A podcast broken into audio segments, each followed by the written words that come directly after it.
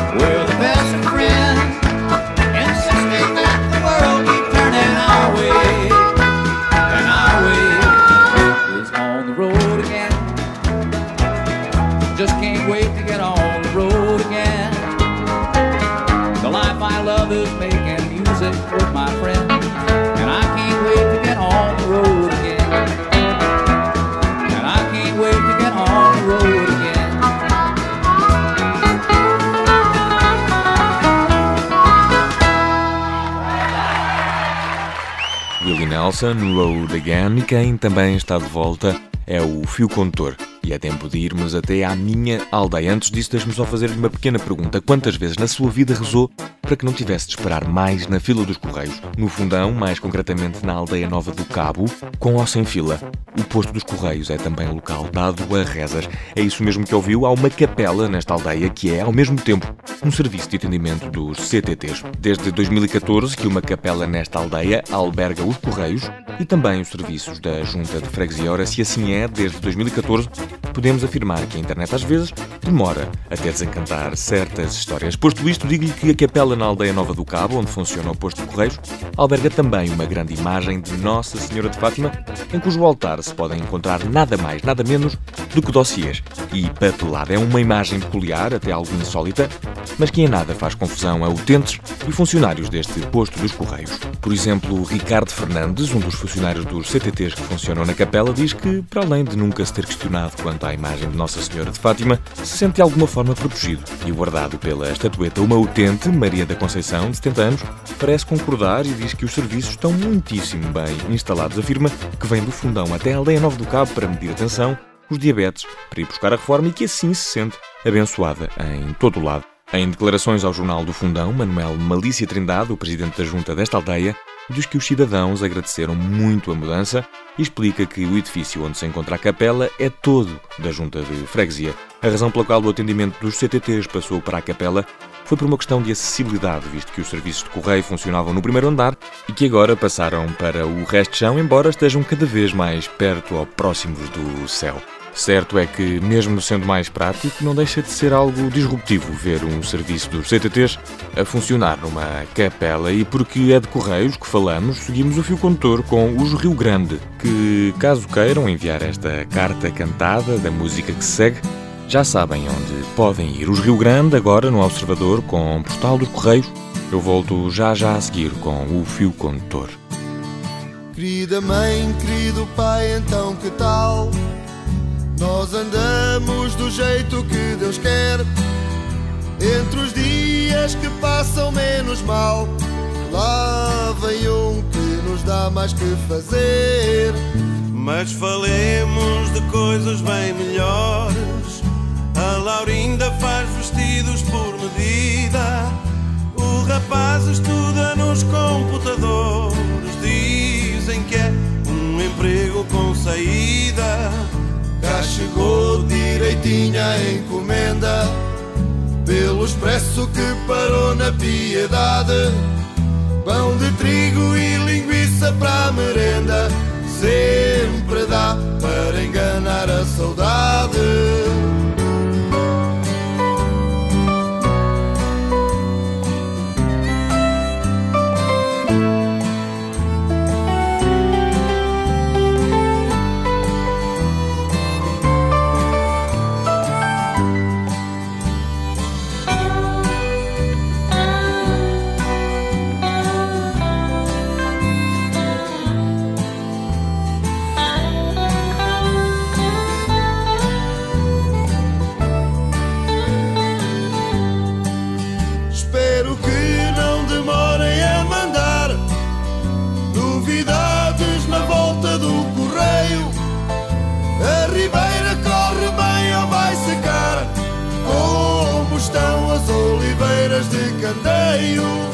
Já não tenho mais assunto para escrever.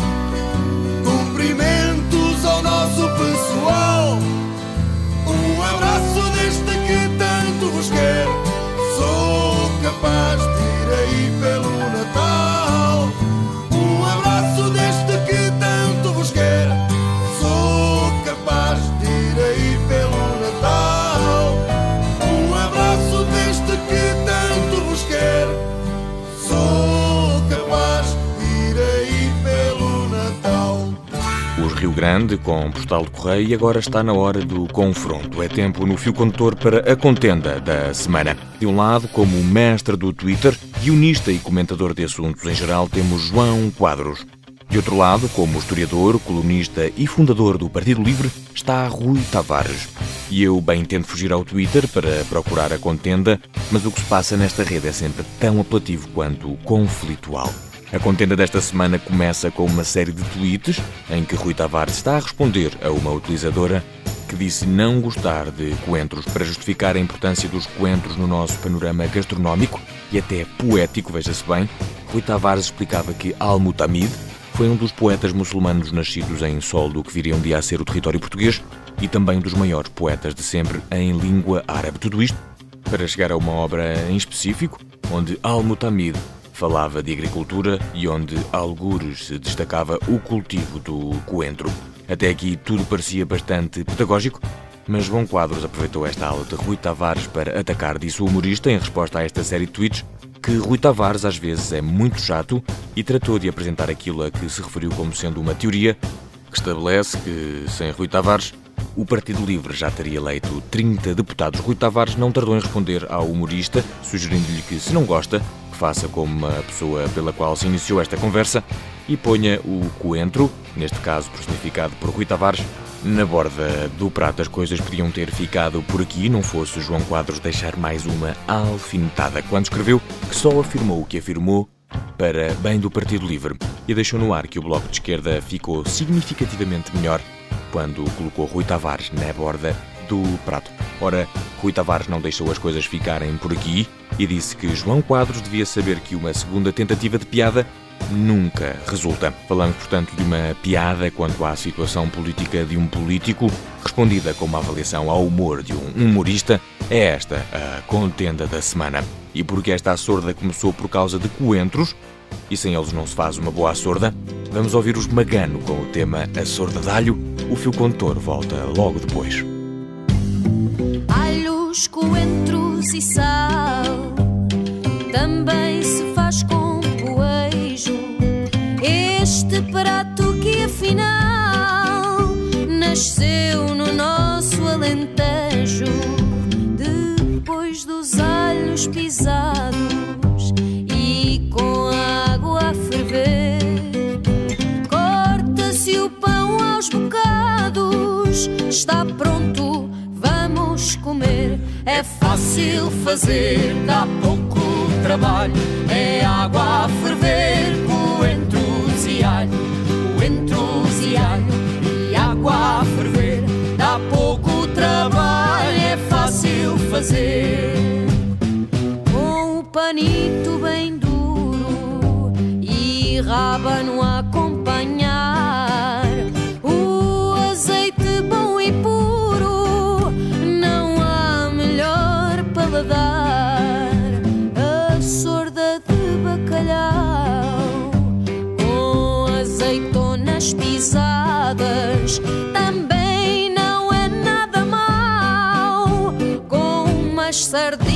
Assadas é fácil fazer, dá pouco trabalho. É água a ferver, coentros e alho, coentros e alho e água a ferver. Dá pouco trabalho, é fácil fazer. Recordo quando era moça,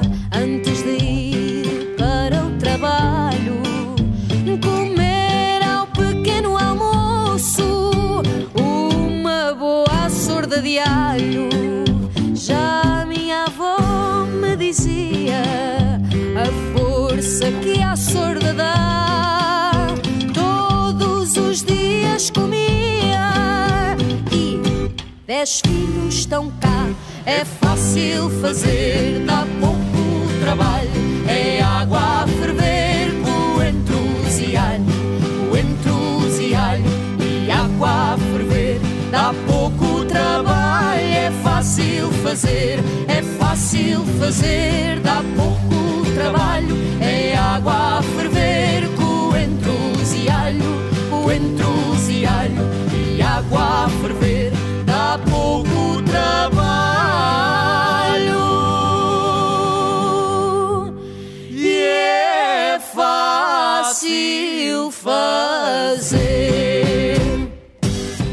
está a chegar ao fim o fio condutor, mas não sem antes irmos ao momento unânime, um espaço para consensos. Se na vida muitas pessoas não estão de acordo quanto à maioria das coisas, há sempre coisas que, tirando um ou dois patetas, chamemos-lhes assim, são absolutamente unânimes. Se na semana passada a internet acarinhou uma história de amor de um pai para um filho, esta semana voltou a fazê-lo de um pai para uma filha. Vou contar-lhe a história de Valentina e Túlio.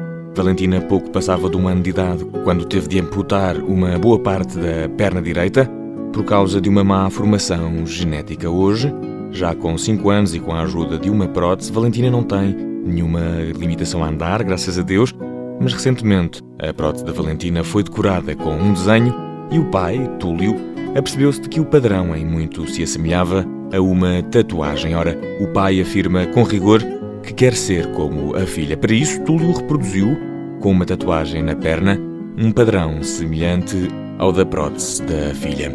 É esta a forma encontrada por Túlio para apoiar a sua filha e demonstrar-lhe que os dois são iguais. Júlio fez a tatuagem ao longo de várias sessões e mal acabou a primeira, a Valentina pediu-lhe que fosse à escola mostrar o resultado aos colegas, algo que Túlio descreve como uma grande festa. As fotografias do pai Túlio com a filha Valentina estão a fazer furor nas redes sociais e não conheço quem não se delicie ao vê-las. O fio contor fica por aqui, para a semana está de volta para desvendar o que se anda a passar pela internet.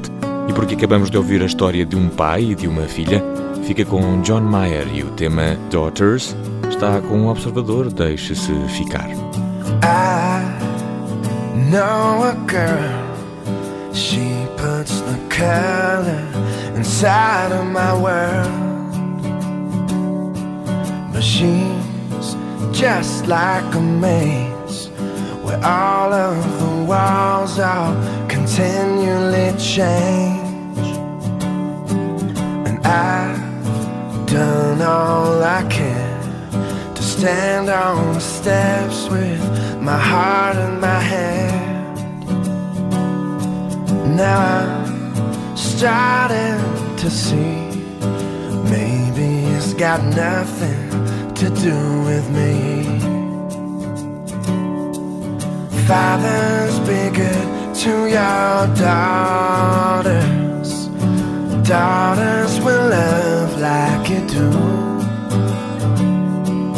Girls become lovers who turn into mothers. So mothers, be good to your daughters too.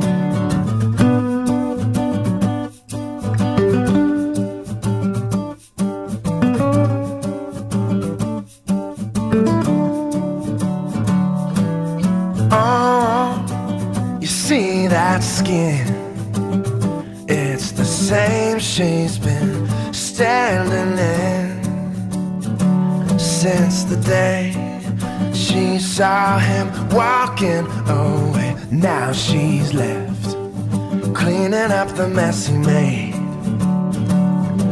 So fathers, be good to your daughters. Daughters will love like you do. Girls become lovers who turn into mothers. So mothers, be good your daughters too. Boys, you can break. You find out how much they can take. Boys will be strong, and boys soldier on. But boys would be